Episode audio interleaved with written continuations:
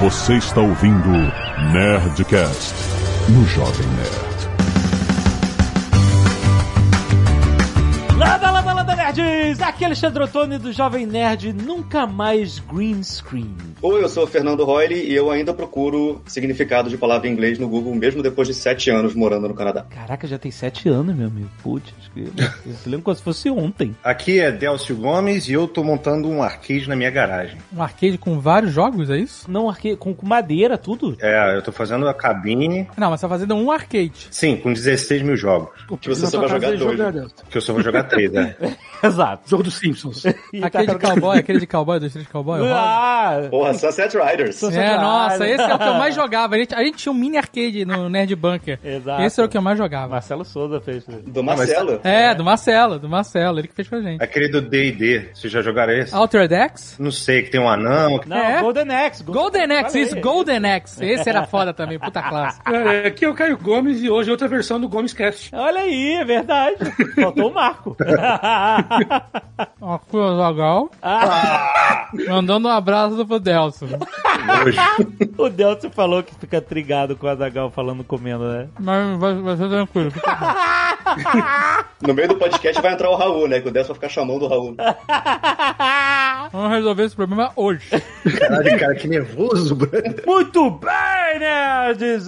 Este é mais um Nerdcast Speak English trazido por WhatsApp Online. Você sabe, o WhatsApp Online oferece um curso online 100% real, 100% digital, que você faz em qualquer device, no seu notebook, no seu desktop, no seu iPad, no seu telefone, aonde você estiver, é multiplataforma. Você tem acesso aos documentários originais do WhatsApp Online que são produzidos justamente para mostrar o uso do inglês na vida real, com a metodologia completamente voltada para o aprendizado de brasileiro. Não é metodologia traduzida lá de fora para português, não. É feito para a forma de pensar como um brasileiro pensa no inglês e como a gente aprende e explora o inglês. São mais de 4 mil exercícios de fixação. Os professores têm inglês como língua nativa e os documentários são muito maneiros, principalmente o módulo business, que você tem acesso a todos os módulos lançados até então, desde o início da plataforma até hoje, quando você assina. É o conteúdo inteiro liberado, falando de data e technology, habilidade de negócio, cultura corporativa, gestão de projetos. Tem muita coisa lá, cara. É a forma de você aprender inglês lidando com o uso prático do inglês. Vai conhecer o WhatsApp Online, tem link aí no post. Hoje nós vamos falar com três brasileiros que trabalham ou trabalharam, como o caso do Caio Gomes, sete anos no exterior, na Europa e nos Estados Unidos. O Fernando Royle e o Delcio Gomes trabalham com efeitos especiais na Industrial Light and Magic. Visuais.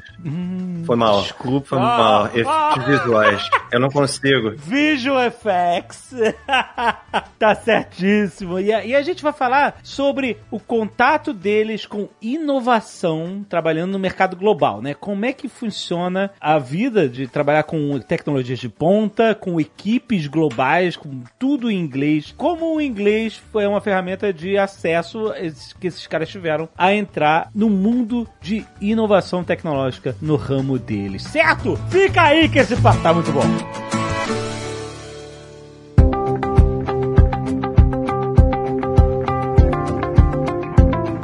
Nosso querido Delcio Gomes trabalhou na série Mandalorian. Ih, Primeiro, a Zagal já vai culpar ele pelo Baby Yoda, não é culpa dele. Delcio, o Baby Yoda é, é obra sua? Não, só o environment. Pode ficar tranquilo que é só o cenário. o Delcio trabalhou também naquela atração da Millennium Falcon. Isso. No, no Ó, parque. É, mano. Enfim, eu vou contar a historinha pra vocês depois, mas tudo começou daquela atração. Como assim? O Stagecraft. Ah, é? Então, justamente, você falou uma palavra, stagecraft. É o novo Chroma Key, É o é novo isso? Chroma Key, exatamente. Uma parada que é absolutamente novo. Foi usada no Mandalorian uma tela, uma projeção em, em LED, em 3D, que responde aos movimentos de câmera e substitui o ambiente, em vez de ficar aquela tela verde ou a tela azul, para você substituir na pós-produção por um cenário, qualquer coisa, você tem um ambiente que é projetado na tela ali. Os atores, eles veem o Quando o cenário. James Cameron gravou Avatar, quando? gravando, né? Sempre. Ele sempre esteve e sempre estará gravando Avatar. é verdade. Se o Fernando for pra Nova Zelândia, ele vai ajudar e vai sair de lá e o cara ainda vai estar fazendo Avatar, né? Provavelmente. Depois do primeiro Avatar, né, eu vi o making off e mostrava ele com uma câmera. E pra onde ele apontava essa câmera que tava na mão dele, na- verdade não era uma câmera, desculpa, era uma tela. Como se fosse um iPad, né? Isso, exatamente. E pra onde ele apontava no, no lugar que eles estavam lá no, no, no estúdio, ele via o cenário, ele via um pedaço do cenário que depois seria renderizado. Isso. O Peter Então- Jackson também usou essa tecnologia lá nos seus anéis, bem antes do Então, gente- é- essa tecnologia que você trabalhou aí no Mandalorian é uma evolução da tecnologia que eu vi lá o James Cameron usando em Avatar? Tem alguma coisa a ver? Sim, tem a ver. Você tá certo, é uma evolução. Na verdade, o Stagecraft, ele é o nome que a ILM tá dando pra fazer o marketing dessa nova tecnologia de pré-produção que a gente tá usando, né? Mas essa tecnologia, vamos chamar aqui de Stagecraft, ela é a união de três coisas que existiam separadas antigamente e agora foram unidas numa coisa só, né? Ou seja, os, os painéis de LED já existiam, o tracking da câmera já existia e a iluminação, né, feita por esses painéis também existia, né? É o que a gente chama de rear projection. Aham. Né, que é uma técnica, tipo assim, as pessoas usavam isso antigamente, muito antigamente, quando o nego tava no carrozinho e tinha um fundo passando, as pessoas projetavam ali um filme que foi gravado antes, né? Isso. Então, É verdade, é verdade. Uma referência clássica É. pra essa cena é na cena do Pulp Fiction, quando o Butcher tá fugindo da luta de boxe e a menina tá dirigindo o táxi. No fundo, você vê que é obviamente um filmezinho passando atrás da tela do. numa tela atrás do carro. Isso foi muito utilizado durante muito tempo. inclusive quando eu conheci o Tom Cruise, né? Segundo a Zagal, quando você aperta a mão do cara, você é amigo dele, né? Exatamente. Mas isso acabou com o mundo agora, né?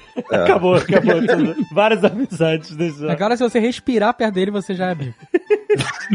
Se tiver com máscara ou sem máscara também rola. Se tiver sem máscara, é tapa na cara.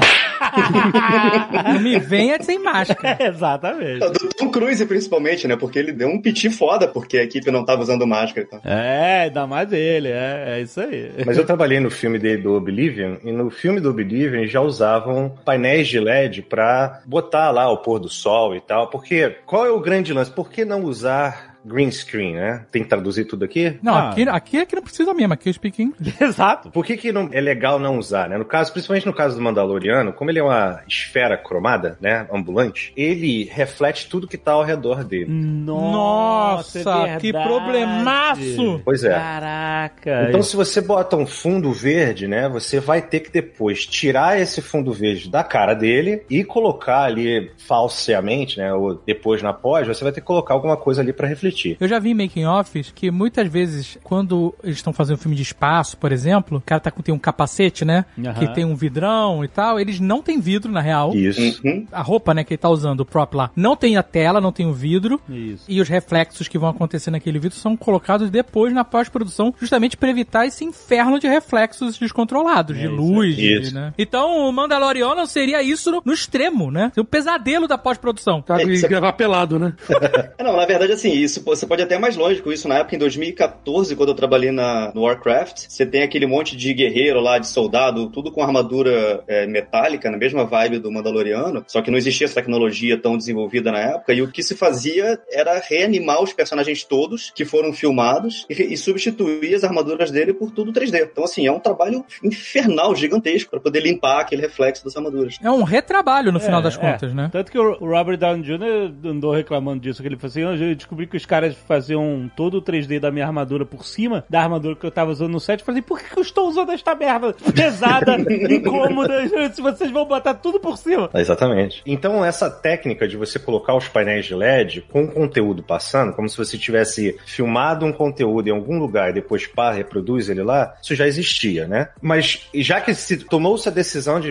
Então, beleza, então esse é o caminho pra gente seguir. A gente vai ter que colocar esses painéis de LED e fazer o conteúdo. Depois pensou-se, já que a gente vai estar lá filmando isso, em vez de ter que depois colocar o resto das coisas, será que a gente consegue colocar esse conteúdo e filmar e ali no momento já ter o shot pronto, em vez de ter que fazer após. Tipo o quê? O ambiente inteiro? O ambiente 3D do... Inclusive a parte de trás, é, sacou? Aham. E aí, o único problema é que geralmente quando você mostra alguma coisa por trás da pessoa numa tela, né? Se você imaginar que você está na frente da tela e você está filmando a tela, a tela não vai ter parallax. No sentido de que, se você imaginar que você está num trem, né? Parallax é quando alguma coisa que está muito próxima de você está movendo uma velocidade diferente do que está lá atrás, né? Isso, é. Então, se você tem uma montanha, a montanha está meio parada enquanto as árvores estão passando Exato. rápido, né? Uhum. Então, essa era a grande dificuldade. Eles falaram, pô, já que a gente estava desenvolvendo uma tecnologia que foi usada para aquela ride da Millennium Falcon, onde a gente usa uma projeção em tempo real, e se a gente combinasse essa projeção em tempo real com o traqueamento da câmera em tempo real, junto com a projeção nos painéis. E aí essa junção virou o Stagecraft. Faz sentido? Ou seja, se o personagem tá lá no stage, tá na frente, lá atrás tá o cenário em perspectiva, 3D, etc. A ideia é que se você mexer a câmera e aquele cenário estiver fixo, você vai notar que aquele negócio é um painel, que não é 3D de verdade, que é, um, é só uma, uma projeção ali. Mas se esse painel se mexer junto com a câmera, com, é, obviamente tem um cálculo 3D da posição on- onde a câmera estaria no espaço, né? É, em relação ao fundo, você tem a ilusão de que, na verdade, você não vai ver o fundo mexer, você vai ver o fundo se adaptar ao ângulo em que a câmera está filmando, né? É, o fundo obedece à câmera, né? O fã não obedece à câmera. Se vocês virem o making off do Mandalorian que tem lá no, no, de- no Rato Baixo, tem um dos episódios que eles falam sobre essa tecnologia. E aí, quando você filma de fora, parece super estranho, porque o cara tá mexendo na câmera virtual e você vê o fundo se mexendo bizarramente, como não deveria, né? Porque não interessa pra quem tá vendo, interessa pra câmera. Isso, mas quando você olha pela câmera virtual, o fundo não tá se mexendo, ele tá só mudando de ângulo de acordo com o movimento da câmera. É muito foda. é Mas aí muito a minha incrível. pergunta é: isso é- só funciona com uma câmera? Ou você tem mais de uma câmera ali e elas se movem coordenadamente pra que isso funcione? Ou não? Filma com uma câmera só e acabou. Você geralmente filma com uma câmera só. E aí o que acontece é o seguinte: muitas vezes você filma com várias câmeras, né? Justamente porque você tem um horário ali. Digamos que você tem um pôr do sol. Então você tem que capturar tudo Ah. correndo, porque o pôr do sol vai acabar. Então, como o Stagecraft você tem o controle do pôr do sol, o pôr do sol pode ficar ali o dia inteiro, se você quiser, a gente pode trabalhar com uma câmera só.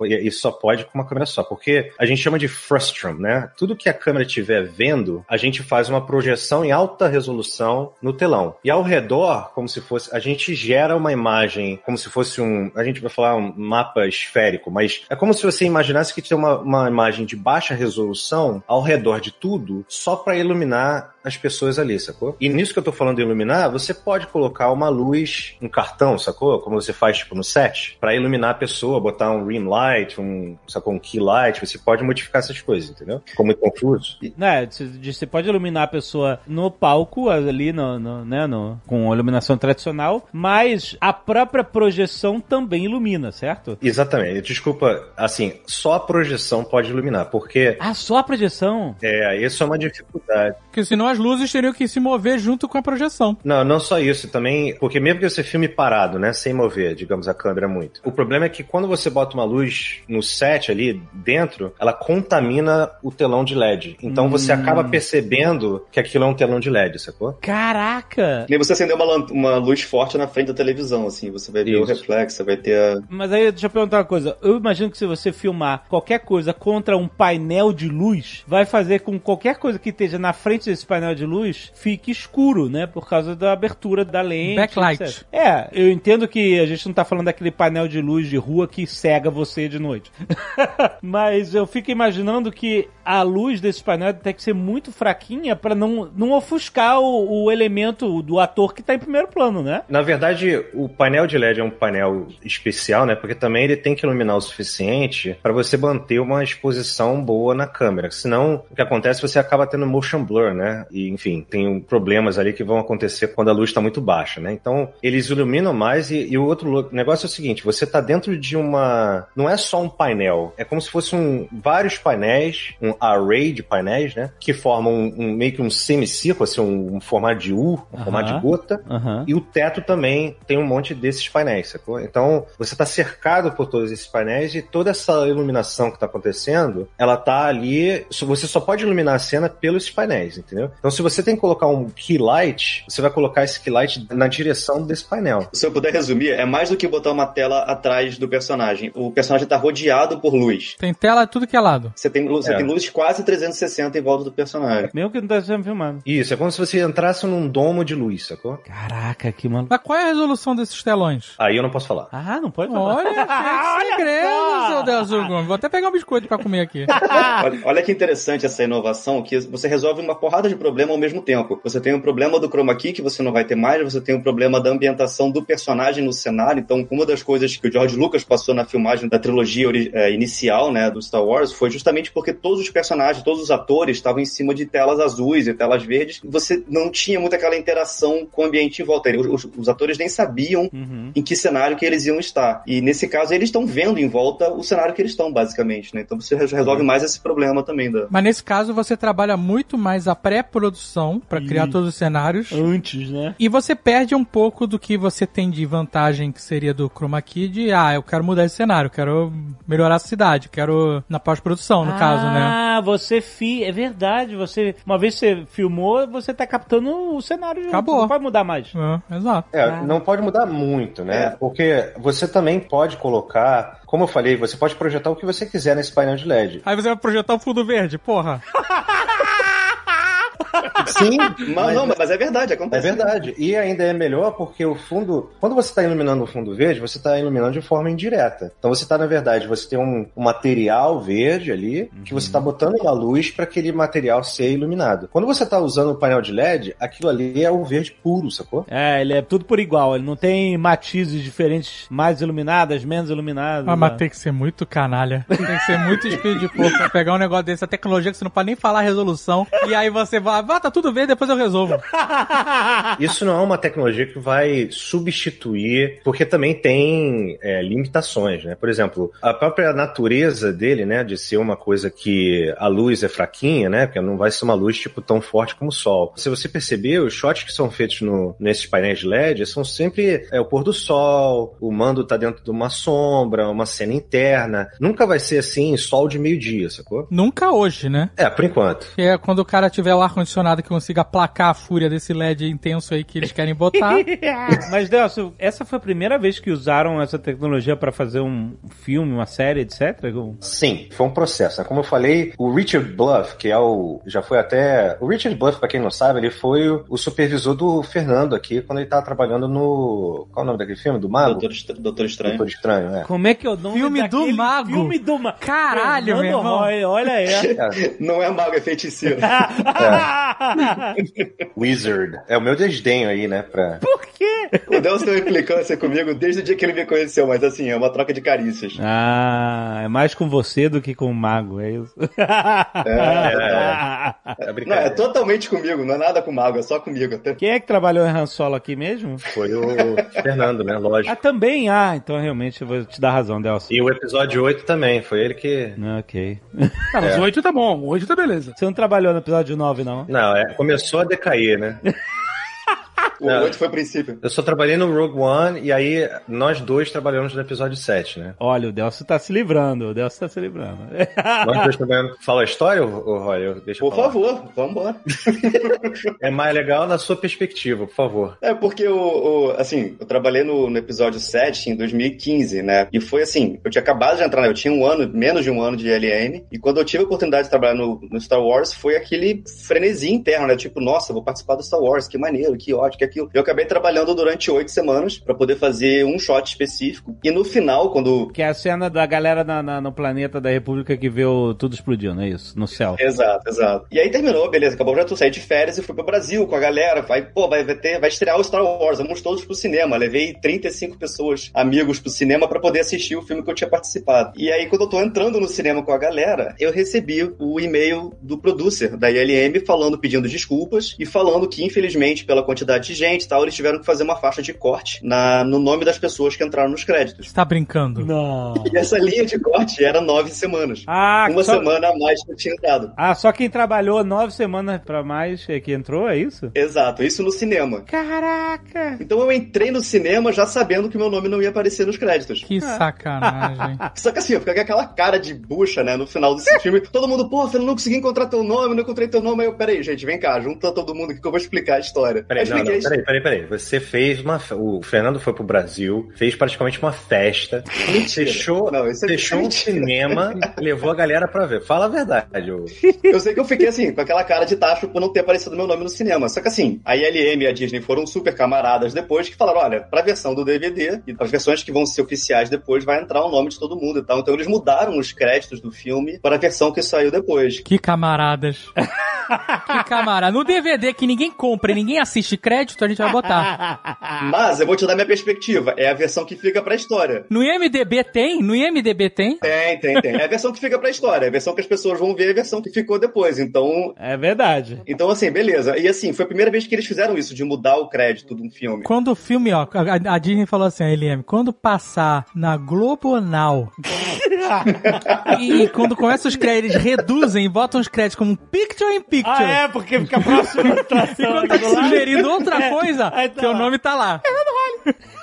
É, tipo isso. Mas assim, eu, eu vou te falar que na época eu fiquei mais aborrecido com isso. Mas depois eu pensei, cara, quer saber? No cinema, isso não vai voltar pro cinema. E se voltar, vai ser a versão nova com o meu nome já. Então também, paciência, sabe? Não foi um troço que me, me causou muita mágoa. Só que isso serviu de pólvora durante anos pro seu querido Delcio Gomes ficar me sacaneando porque o meu nome não tinha entrado no Star Wars. Não foi isso. Você, olha como as coisas mudam, tá vendo? Você, seu senhor Royle, você no Facebook tava me zoando. Lembra disso? você mandou uma, uma palavra. Aí eu falei, ah, é? Pode ficar tranquilo que eu dormi aqui tranquilão. Aí botei a foto do meu nome no crédito. Cara, guerrinha de nome no crédito. Putz. Mil likes e o Fernando ficou bolado. Lesson 38. ¿Estás intentando hablar inglés? Caio, você trabalhou na equipe da Alexa, na Amazon. Isso. Caralho! É, é, ele sabe todos os seus segredos. Opa, opa. Quando eu ia dormir, eu sempre mandava boa noite pro Jeff. É assim, é, conta exatamente como é que era.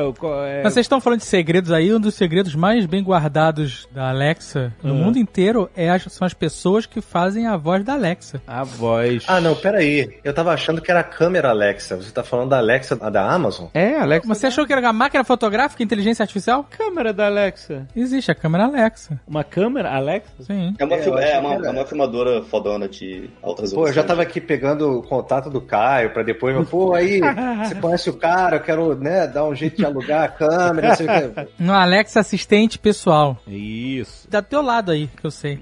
A Alexa já me perguntou o que que eu quero duas vezes aqui já.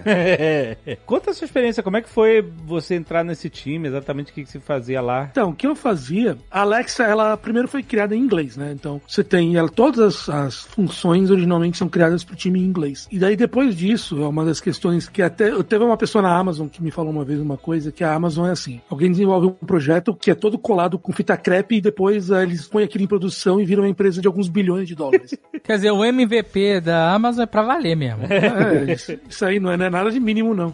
Não, mas o, mi- o, produ- o mínimo produto viável deles é realmente o mínimo gasto possível. É, não, então é, tudo tu é, tudo e, e aquilo vai virar uma empresa em produção que vai ter mil pessoas trabalhando em volta e vambora depois. E o que eu fazia, o meu time, a gente cuidava da internacionalização do Alexa para todos os países que vendiam Alexa nas Américas e no Japão. Então eu gerenciava todo o time que cuidava da parte de internacionalizar a Alexa para ele entender o que as pessoas falavam, né? Então, o motor que faz a Alexa entender quando você fala, oi Alexa, seta o alarme amanhã para as 9 horas da manhã, meu time que cuidava disso aí, para toda a América e Japão. Então, mas isso é uma parada muito doida que eu queria entender. Isso significa que vocês tinham que ensinar a Alexa a falar outras línguas, a entender... Falar não, é entender. A en- A entender. É, sim, a entender outras línguas, ou seja, tem todas as regras de como fonemas são pronunciados, acentuação, sílabas tônicas, né? E como é que é essa inteligência? Vocês tinham que literalmente ensinar ela isso? É que tem uma parte que é a compreensão vocal do que você está dizendo. Aham. Então,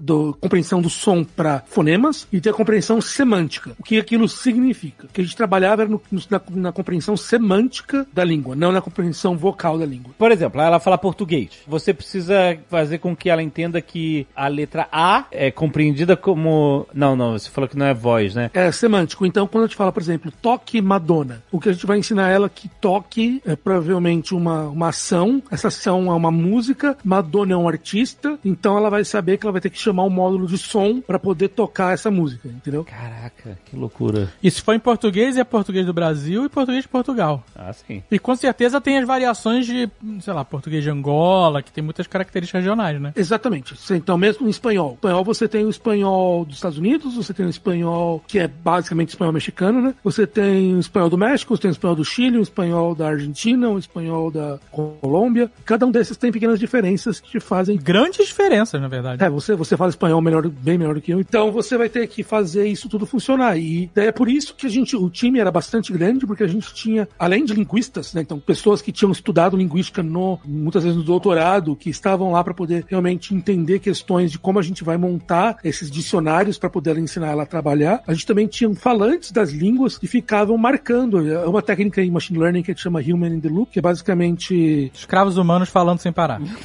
Não. São pessoas que elas vão marcar sentenças, porque elas ficavam criando sentenças falsas, mas que iam ajudar a máquina a aprender. Então elas iam ensinar que, por exemplo, toque Madonna, toque Madonna, por favor, toque Madonna agora, toque Madonna. Nossa, que trabalho maldito. Porra.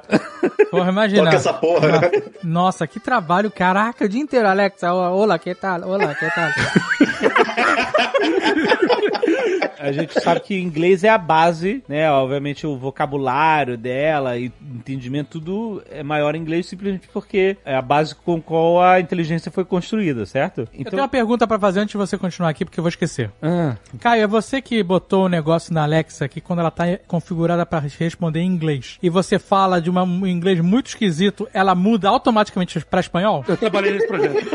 Eu trabalhei, eu, eu trabalhei nesse projeto. Olha só, isso é muito ofensivo. Eu falo que não te entendo? Ela manda, ela muda pro espanhol e Ah, começa por a isso falar. que de vez em quando a tua Alexa tá- fala espanhol aí. É muito ofensivo. No te preocupes, señor, eu vou cambiar para o espanhol para ajudar e ajudar-te. Eu trabalhei nesse projeto mesmo, então não posso falar nada. Isso é uma, um objetivo mesmo? Ele fala assim, olha, esse cara, não vou falar inglês com esse cara, eu vou Ah, olha aqui. só, a Alexa entende que eu estou falando inglês, mas que é um inglês incompreensível. Vou, vou tentar ajudar. Provavelmente é espanhol. Provavelmente é uma pessoa de língua hispânica tentando falar inglês, então eu já vou agilizar, vou Já direto vou- pro espanhol. é, é pra ajudar, cara. É. Ela tá tentando ser educada, mas sendo ofensivo no meio do caminho. Não, a ideia desse projeto era que a gente queria simplificar nos Estados Unidos, principalmente, que tem uma grande parcela da população que fala espanhol e que fala Spanglish, né, que é aquela mistura do inglês com espanhol, eles falam metade espanhol, metade inglês, para que a Alexa não precisasse ficar trocando a configuração, uma hora espanhol, uma hora inglês. Ah, entendi. Pra toda hora o cara entra na configuração. Tá vendo, Zagal? Olha aí, porque tem muitas casas que são multilinguísticas, é isso. Isso, e tem, tipo, eu trabalhei com um cara que ele é- era filho de imigrantes, o pai dele falava espanhol e ele falava inglês. Daí cada um queria falar com a Alexa na língua que ele se sentia mais confortável, e assim a Alexa responderia pros dois. E aí, quando a Zagal fala, Alexa, nobody tell nothing, ela vai imediatamente falar, Não se habla Zagal." nada. Tem como fazer a Alexa falar pra não falar de boca cheia? Porra, vocês podiam fazer um, um skin, não sei como é que chama, a voz da Alexa com boca cheia. Ia ser. Nossa. E, ma- mandar pro Delcio. né? Exato. É um pesadelo. Delcio, olá, que tal? Com a boca cheia. Ah, mas... Cara, não foi você que trabalhou no projeto do peido da Alexa, não, né? Não, não. Ué, a Alexa peida? Peida? Peida e com- peida de várias formas. Você pode pedir Mas um tem que peido- pagar pra ela peidar. Não, não. Você pode pedir vários peidos. Pode pedir peido molhado, peido demorado, pode pedir peido seco, pode pedir peido silencioso. Caramba. Tem todos os tipos de peido. E aí agora... Mas isso aí não é terceira, a, gente- a empresa terceira? Não, esse é da Alexa mesmo, pode. É nativo, é nativo. A Pícola deve estar se di- divertindo com isso, né? Não, ela agora bota a culpa na Alexa. Ela peida, eu falo, o que, que é isso? Ela foi Alexa. Apesar de você estar liderando um processo de várias línguas, o seu time todo fala inglês, ah, é isso? Todo o time é, todo o time trabalhava em inglês, porque assim, a gente era dividido em quatro sites, né, quatro locais para cuidar da internacionalização da Alexa. Um que ficava nos Estados Unidos, um que ficava na Alemanha, um que ficava na Itália e um que ficava na Índia. Então eu, eu liderava dos Estados Unidos, daí outros colegas meus lideravam esses outros. E toda a comunicação entre a gente era feita em inglês, apesar de tipo, ah, no time da Itália, o pessoal tem um monte de italiano, mas tinha pessoas de outros países, então eles todo mundo se comunicava em inglês no dia a dia e até toda a documentação e a base do sistema, porque assim, né, como vocês falaram, a inteligência artificial, no final das contas, ela precisa falar uma língua. Então a língua que foi escolhida para ser a língua oficial dessa inteligência artificial foi o inglês. Poderia ter sido português, poderia ter sido italiano, poderia ter sido qualquer uma delas. Mas pela aplicabilidade foi em inglês, né? Óbvio. Foi inglês, é. Então a gente, o- a língua original do Alexa é inglês e depois disso ela é localizada para as outras lí- línguas. Então é como se ela primeiro aprendesse a funcionar em inglês, aí depois disso a gente ia ensinar ela como acessar esse sistema em inglês a partir das outras línguas. Então, mas ela faz isso, ela tipo assim, ela traduz a sua fala para inglês e aí depois vai consultar no banco de dados em inglês, é isso? Não exatamente, não exatamente. Ela, apesar que isso foi uma ideia que a gente tentou fazer uma época, mas a ideia não era traduzir, porque assim, quando você uma frase, vamos falar play Madonna em inglês, ou wake me up tomorrow at 9 a.m. Então, tomorrow é uma identificação do dia, 9 a.m. é o horário. Isso. Isso vai ter em todas as línguas. Isso vai ter em inglês, em português, em espanhol, em italiano. Todas as línguas isso vai ter. E daí isso funciona dessa maneira que você utiliza essa condução semântica para poder identificar quais são os parâmetros que a gente precisa ter. Daí depois disso a gente só vai ter que passar esses parâmetros para o sistema de inteligência artificial para ela saber como é que ela vai funcionar. Daí ela vai aprender que ah, tipo, ah, isso aqui eu vou ter que ativar o alarme, ou isso aqui eu vou ter que tocar a música, ou isso aqui eu vou ter que chamar um filme, ou isso aqui eu vou ter que chamar um módulo de peido. Ela funciona por esses parâmetros que são universais. Primeiro ela tem que transformar o entendimento da fala em comandos, é isso? E achar. Isso. Então, por exemplo, quando você falou wake me up tomorrow at 9 a.m., ela tem que decifrar várias coisas, né? Wake me up, ou seja, um alarme. Tomorrow, ok, amanhã no calendário, no dia seguinte no calendário. At 9 a.m., ou seja, às 9 da manhã, qual é a hora que eu vou fazer. Mas você pode também montar o alarme todo separado. Você fala assim, né? Você fala, Alexa, set an alarm. Ela vai te perguntar, pra quando? Set for 5 a.m. Ih, caraca, botou o alarme pra 5 da manhã.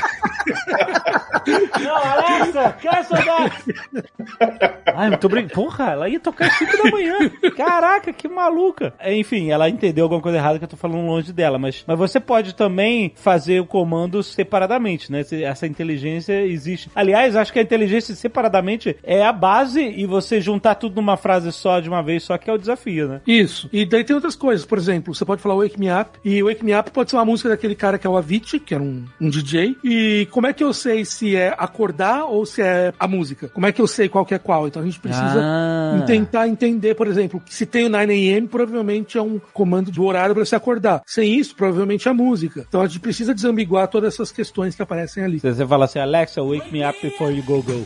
Ela tem que saber. Isso.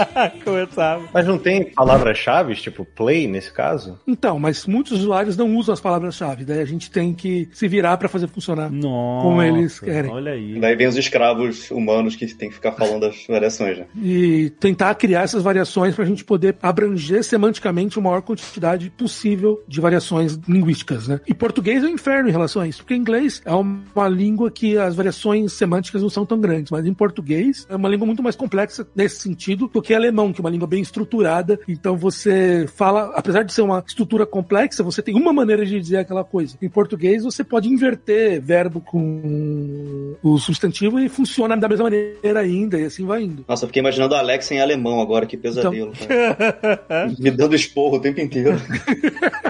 Tô pensando em italiano. Mamma mia! Mas, mas, mas que. Cara,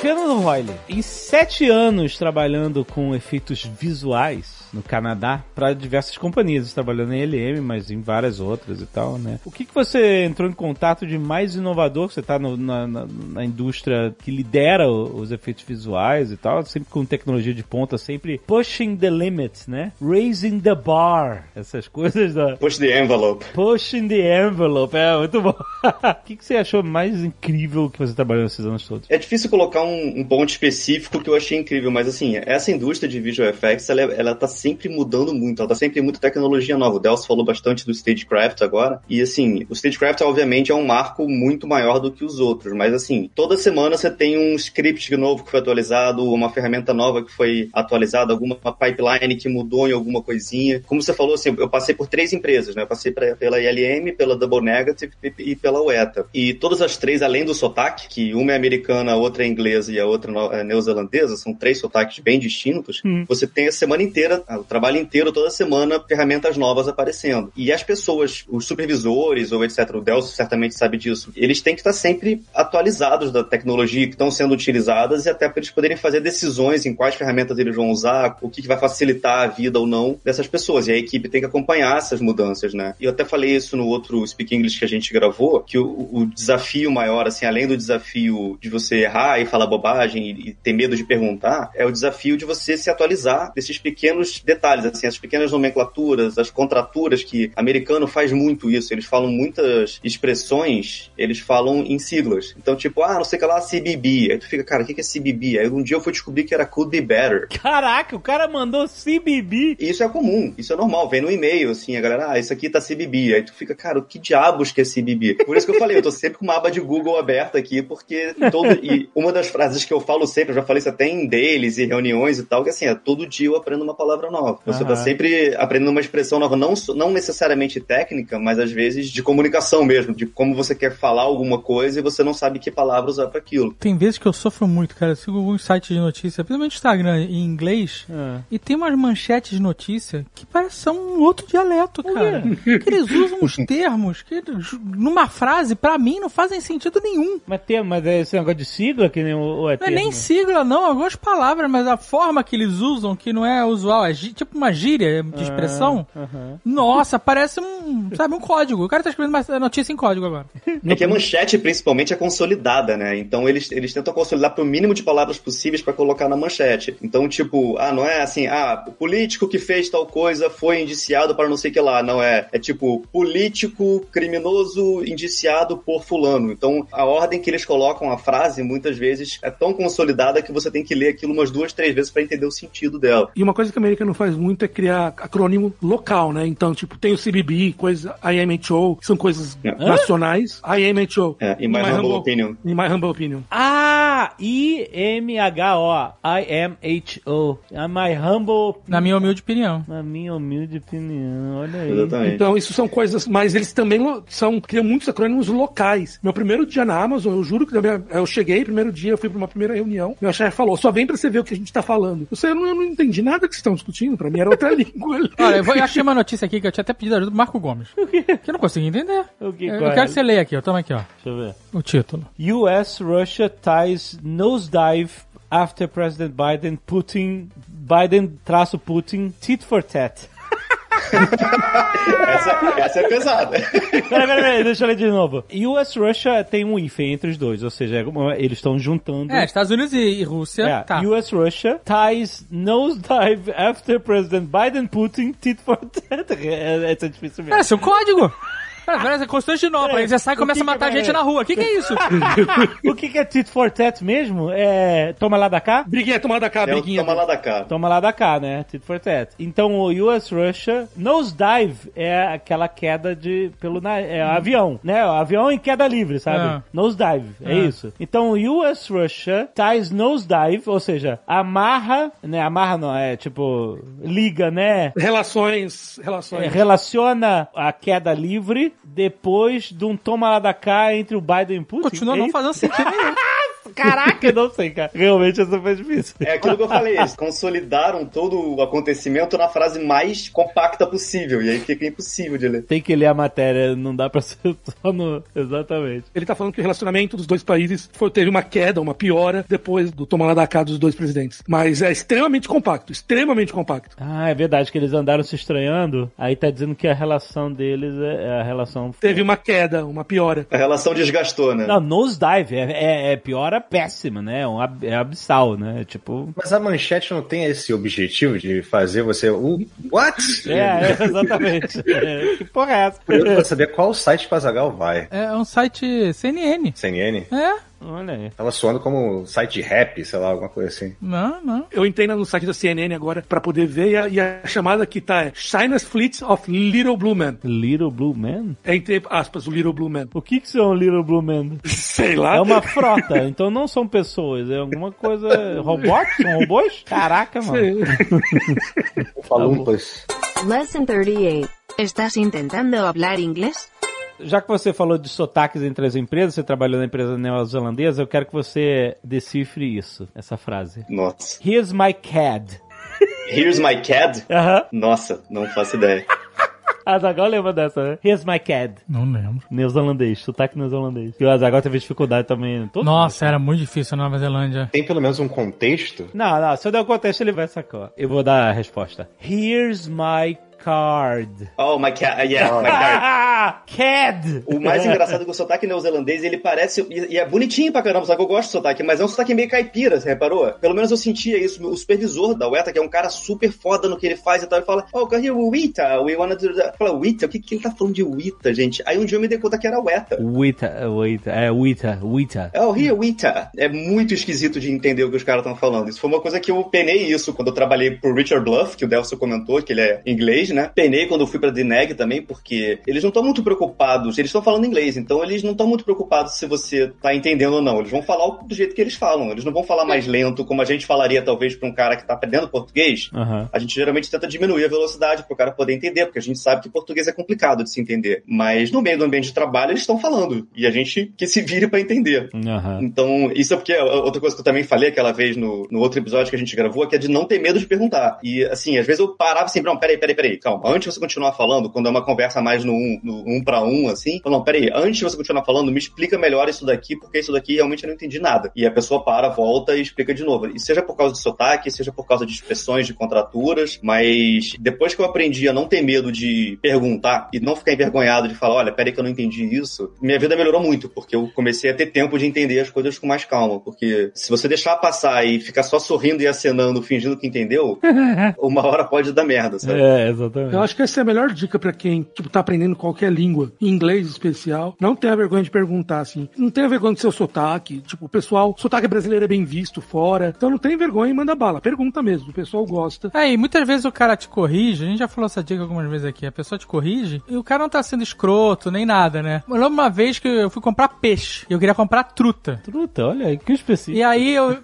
era um dos peixes que tinha na vitrine lá. É. E aí eu falei truth. Truth, olha aí. Aí o cara falou trout. Trout. Trout. Eu falei, ah, yeah, trout. E aprendi, entendeu? É, né? E não foi um big deal, não foi terrível, não acabou minha vida nem meu mundo, sabe? As pessoas são muito defensivas, né? De, ah, não pode me corrigir. Porque, cara, se você quer aprender um negócio, você tem que estar sujeito a errar. O estrangeiro, quando corrige, ele tá na boa. Quando o brasileiro corrige, ele é babaca? Como assim? O brasileiro corrige o gringo? Não, eu quando corrijo outro brasileiro. Eu não acho, não. Assim, em inglês, quer dizer, não, não em português. É, em inglês. O cara tá falando, falando, falando, ele tá falando aquela coisa errada o tempo todo. Aí você vai assim devagarinho e fala, não é isso, é tal. Sacou? É porque quando você chega, chama atenção, tipo, ah, não é isso e tal, aí a pessoa pode ficar um pouco envergonhada. então- É que normalmente a correção, ela é, no meu ver, ela é bem-vinda quando a pessoa que tá corrigindo não tá fazendo big deal. Um big deal, exatamente. Agora, tipo, esse cara, é, Trout, ele nem. Ah, não, você falou errado, não é Truth, é Trout. Ele, nem, ele só repetiu o nome correto, sabe? Exato. Então não é- foi big deal nenhum. Depende muito do contexto, né? Então eu sou babaca.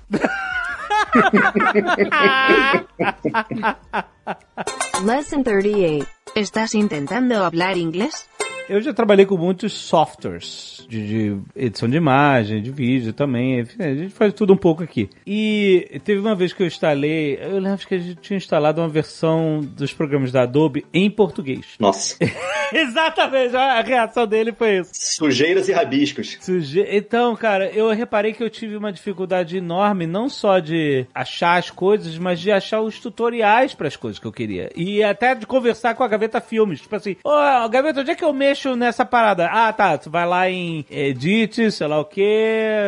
Aí eu falo assim, ih, peraí, mas o que o meu tá todo em português. E ele, como tá acostumado com software em inglês, que normalmente é o que se usa globalmente, né? Ele tá usando os termos, porque toda a literatura, todos os tutoriais, tá tudo em inglês, né? E aí acabei que eu mudei a, a versão, até eu mudei até o meu Windows pra inglês. Também já aconteceu a mesma coisa, eu queria resolver um negócio de Windows aqui, não achava em português eh, a forma, eu só achava em inglês, e aí todos os termos, todos os botões, todos os menus, eh, diferente. Falei, putz, dificuldade. É melhor eu me adaptar logo à, à língua onde tem mais informação e onde tem mais troca, né, de informação sobre aquilo, né? Ah, eu me sinto mais à vontade no inglês também. Agora, você falou do Windows, eu lembrei de uma coisa engraçada aqui. Há muito tempo atrás, até na época da Seagulls Fly, um dia eu me dei conta, eu não sei se, eu nem sei como é que é hoje em dia, mas no próprio Windows, se você desse, clicasse com o botão direito em cima de uma imagem e o Windows estivesse em português, ele tinha a opção no Windows de você rotacionar a imagem diretamente, né, para um lado, para um, um sentido horário ou no sentido anti-horário. Hum. Na versão em inglês tinha lá rotate image clockwise ou counterclockwise. Uhum. Na versão em português era assim: girar a imagem no sentido é, do relógio e girar a imagem no contador do sentido do relógio.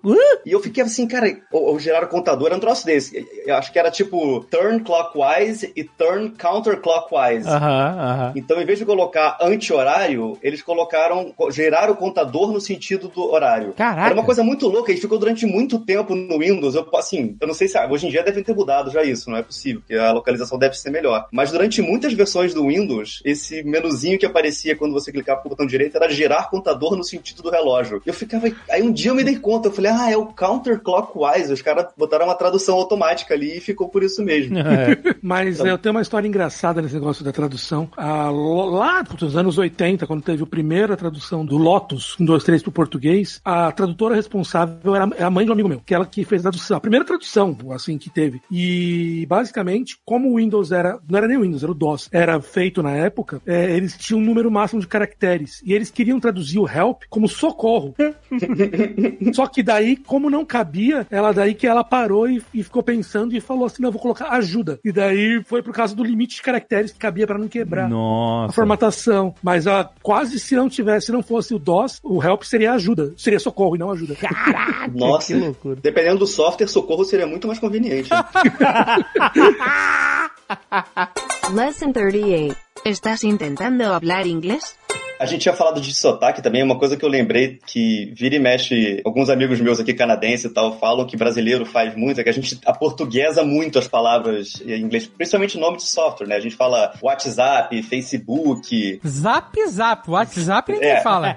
É que você tá muito tempo fora do Brasil, tá muito tempo fora do Brasil. É, é. Você é acha verdade. que a pessoa fala WhatsApp. Você acha. Um zap. Zap, zap. É Zap, é Face, é Insta. É, o, o ponto era isso, que a gente muitas vezes a gente fala sobre sotaque, ah, vou botar no Twitter. E os caras ficam assim, Twitter? Que, que- what, the hell is Twitter? Twitter. E aí tu tem que traduzir no sotaque dos caras pra eles poderem saber do que, que você tá falando, né? E aí a gente se sente meio babaca de falar com um sotaque inglês quando você tá falando em português. Ah, eu vou postar isso daqui no Facebook. E aí todo mundo fica, nossa, uau, Facebook, como, como ele fala difícil.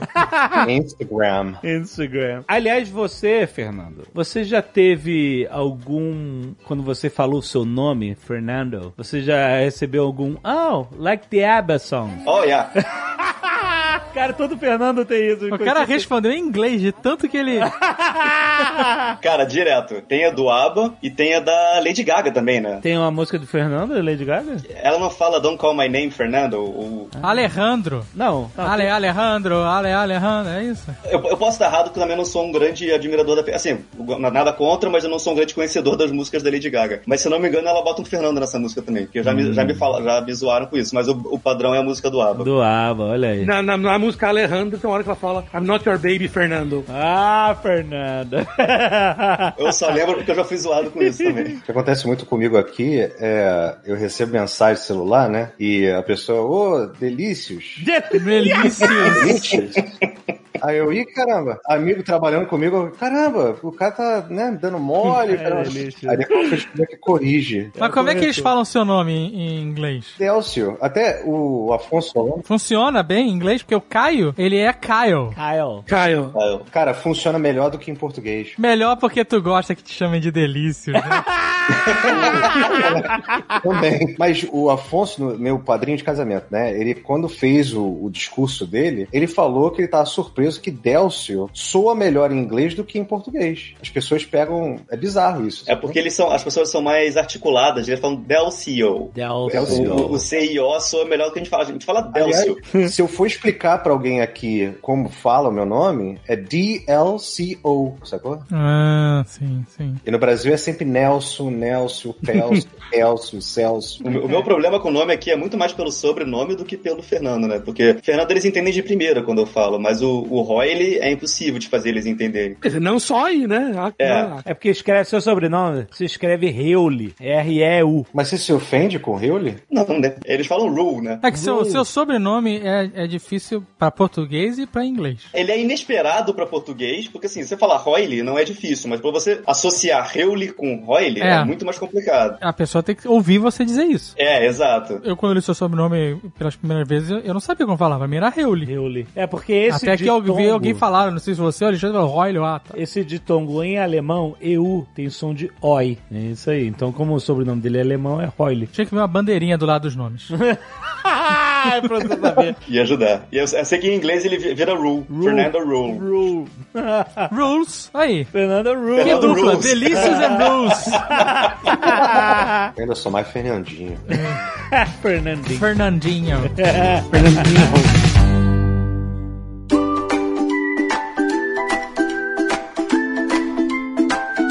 Ô, Delcio, eu quero saber se no Obi-Wan estão usando a... Nossa, vai assim na cara? Posso saber? Cortes do Speak English. Estão usando Stagecraft no Obi-Wan? Lógico. No Obi-Wan e no Boba Fett. E no, no novo Thor. Eles já estão usando também. Vai ter pôr do sol nesse filme tudo? Uhum. No Obi-Wan vai ter. No Obi-Wan vai ter muito pão de sol, cara. Com dois sóis, né? Exatamente. Agora, quando você trabalhou com essa tecnologia no Mandalorian, que era uma parada nova, você já estava brifado de assim, olha, você tem que fazer um cenário e esse cenário vai para as filmagens. Então você tem um deadline anterior ao normal, que é pós-produção. Você tá na pré-produção, né? Cara, assim, a primeira temporada, ela foi uma coisa meio de garagem mesmo, sacou? Como eu falei, ninguém tava. Não tinha muito dinheiro, né? Tava ali, sacou? Era uma parada pequena, sacou? O grupo era muito pequeno. Então, todo mundo tava experimentando um pouco as coisas. Então, juntou o pessoal que tava nessa ride da Millennium Falcon, que já tinha um pouco de conhecimento sobre o Unreal, né? Que é, é a engine que a gente tava usando na época. Aliás, essa tecnologia é toda da Epic, né? É isso? Era, né? Era? É, agora a gente tá usando um- uma tecnologia proprietária, né? Ah, A gente ainda usa a parte da Epic para fazer uma parte no início do processo, que é mais em VR, aham. o que a gente chama de scouting, que a gente bota o diretor lá para ficar já uma pré-visualização do que ele vai ver. Do que ele vai ver na cena, aham, maneiro. E aí depois a gente chama isso de VED. Agora, se você me perguntar por que é volume, eu não vou lembrar por que VED. Foi mal. Aham. Mas a gente faz isso com o diretor e aí depois a gente constrói esse cenário como se estivesse construindo um cenário para videogame mesmo, sacou? É isso. Ó, eu vou te dar uma missão, um desafio. Não vou pedir pra você. Você tá trabalhando aí no, no Obi-Wan, certo? Não, eu não tô no Obi-Wan, esse que é o lance. Caralho, você tá trabalhando o quê? Pode falar? Hum, um projeto bacana. Num desses projetos aí que você tá trabalhando aí, nos projetos de, de galáxia aí, do, do universo das coisas dos meninas. É de super-herói. Você tem que botar em algum lugar nesse cenário aí que você faz. Não vou pedir was Ob was here, seria incrível, mas.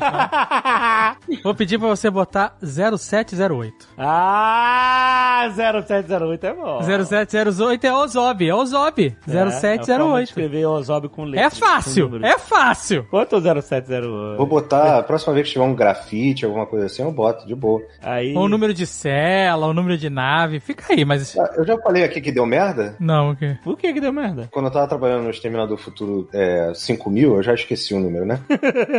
Tinha uma placa de carro, sei lá, e eu botei escrito lá, I'll be back na, na placa de carro. O problema é que essa frase, ela é um IP, ela, sacou? Você não pode usar ela assim. E o pessoal no filme não tinha o direito da frase. Aí tem uma contratura de intellectual property, né? Caraca. E aí voltou, e o nego voltou perguntando quem foi o filho da puta que escreveu isso. aí eu, ah, mas era uma brincadeira e tal. Aí tive que trocar e tal. E no Mandaloriano, mas aí eu não vou falar onde. Na cantina. Na cantina lá dele. Eu escondi um R2D2. Tá escondido lá. Olha que safado. Mas aí, tu falou uma parada que também rolou no Mandalorian, que é... Eles vão na Mos Eisley Cantina, certo? Isso. Eu, eu modelei a Mos Eisley Cantina. Olha que bonito. E você botou os tiros do Grido na parede. Sim. Você é um filho da mãe. Porque você está perpetuando esse tiro que não existiu. Ah, não, peraí. É, botei esse tiro sim. Porque é a versão oficial do meu chefe, né? Caraca, que absurdo. Eu só trabalho aqui. Ali, né? A ideia da cantina é que a cantina depois foi tomada e, e teve tiroteio lá. Então tem várias marcas de bala lá. Não, mas tem a do Griddle também. Na poltrona do que o Han Solo tava. Tá, mas eu quero 0708. É isso que eu quero. 0708. Quando eu botei ela, pode ficar tranquilo que vai aparecer. Mas vou te falar, botar R2D2 na cantina de Star Wars é, é ok. Eu sei de um artista aí que colocou o elmo do Darth Vader no filme do Aladdin. O quê? E entrou e passou. Não vou falar quem foi, mas entrou. No filme do Aladdin, nesse recente? Aham.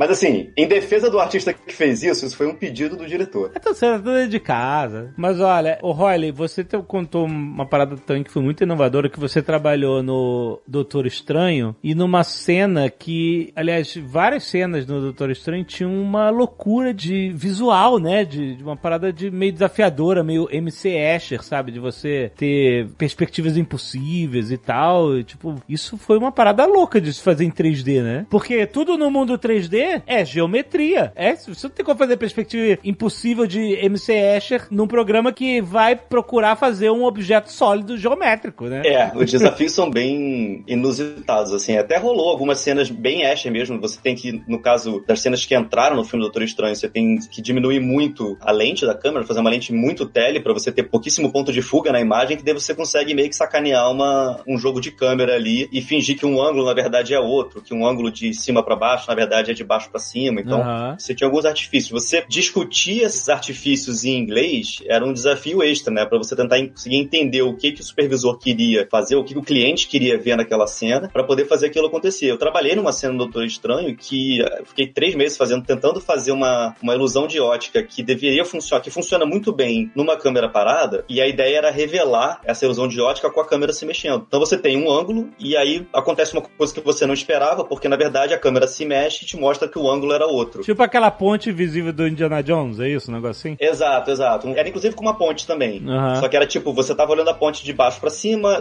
de cima pra baixo, mas na verdade era de baixo pra cima, então, cara, você acha que o personagem ia pular de cima pra baixo, mas na verdade ele pulou de baixo pra cima pra poder fugir. Ah, caraca. Ah, maneiro. Então era uma coisa muito louca. Eu passei assim, dos três meses que eu trabalhei na cena, um mês e meio eu tentei entender o que, que o cara queria que eu mostrasse. e o pior, assim, no fim, é muito difícil você fazer uma, uma ilusão de ótica que deve funcionar com uma câmera parada, fazer ela com uma câmera se mexendo, né? No fim, a cena acabou saindo do corte porque não tava. É claro. Não tava fazendo sentido. É claro. E você bate palma. Você tá com síndrome de Estocolmo aí, meu irmão.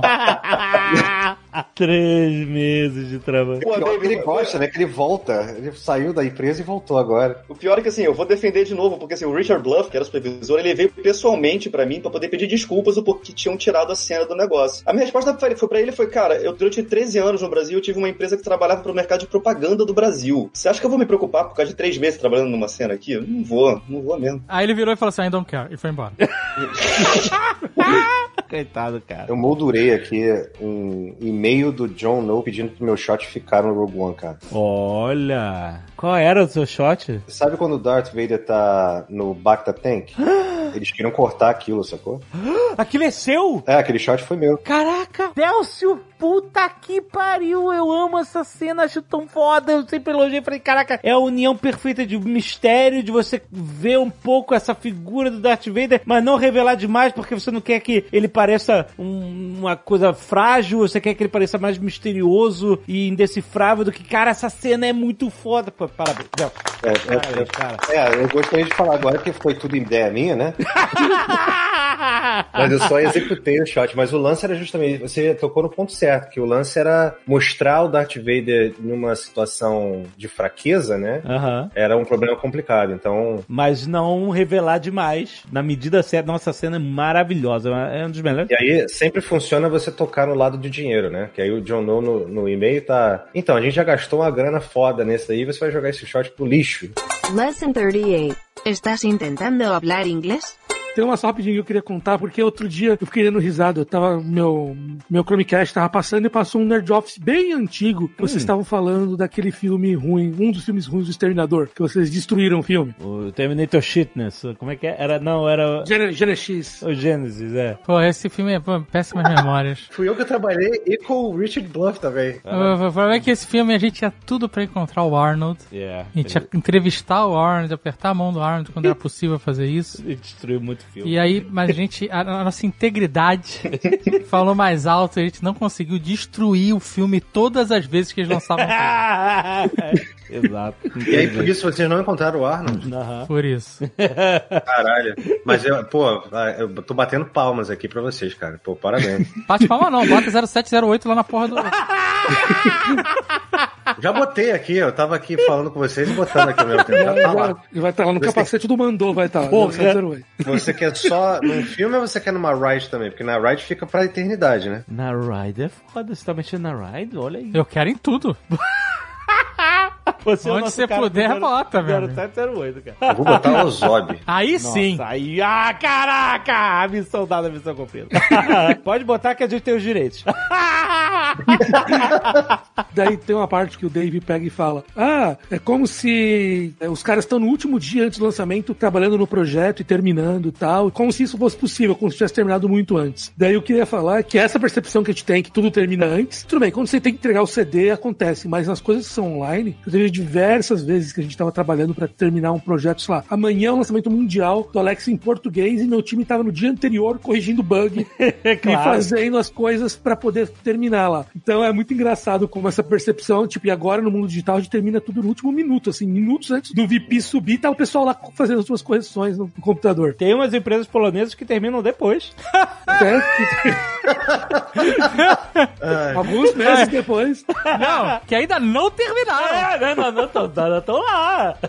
Peraí, vocês estão falando de Cyberpunk, é? sim, sim. Explicando piada. Explicando piada com delícias.